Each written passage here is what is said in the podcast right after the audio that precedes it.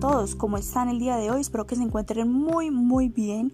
Hoy les quiero contar que han pasado algunos meses desde que ocurrió el horrible hecho, que estoy segura marcará la historia.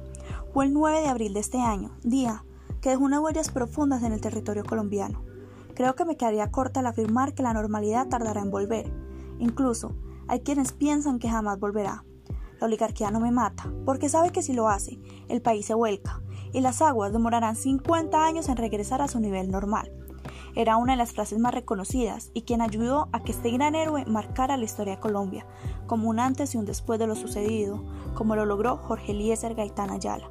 El político liberal y abogado, cuyo asesinato desencadenó uno de los episodios más dramáticos y muy seguramente simbólicos de la historia, cuyo suceso hemos querido denominar como el Bogotazo, un capítulo por el que todavía se entablan numerosas controversias, las cuales se viven todavía en el país.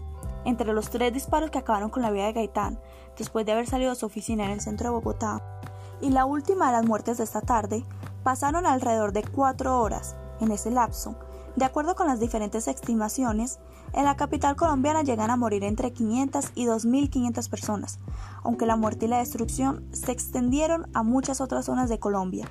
Una de las consecuencias inmediatas del Bogotazo fue la infantilización del pueblo colombiano y el cierre de filas de élites colombianas, entre las que casi se logra colar Jorge Eliezer Gaitán, cuya revuelta obligó a las oligarquías existentes a sentir solidaridad de clase. Los universos conservadores y liberales siempre estuvieron en riña y contienda, y cuando aparece el Bogotazo se genera una especie de mandato de unificación y solidaridad ante la aparición de un tercer actor, el cual era el pueblo violento. Entre su asesinato y la caída del sol de ese día ocurrió algo para que la gente cruzara ciertos límites. Pues la gente estaba tomando un sentido de poder, aunque no tenían claro a dónde querían llegar. Era la expresión de dolor de un pueblo ante la muerte de un hombre que sentían que iba a ayudarles. Sin embargo, lo sucedido aquella tarde de abril fue resignificado, como un acto de barbaridad infantilismo del pueblo descontrolado. Lo que queda es que el Bogotazo es un fundamental hecho de irracionalidad del pueblo, un desbordamiento, y así se justifica que al pueblo se le debe gobernar y es infantilizado.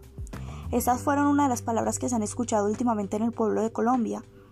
No, no sé qué me quieran decir ustedes. ¿Creen que el Bogotazo fue culpa del pueblo?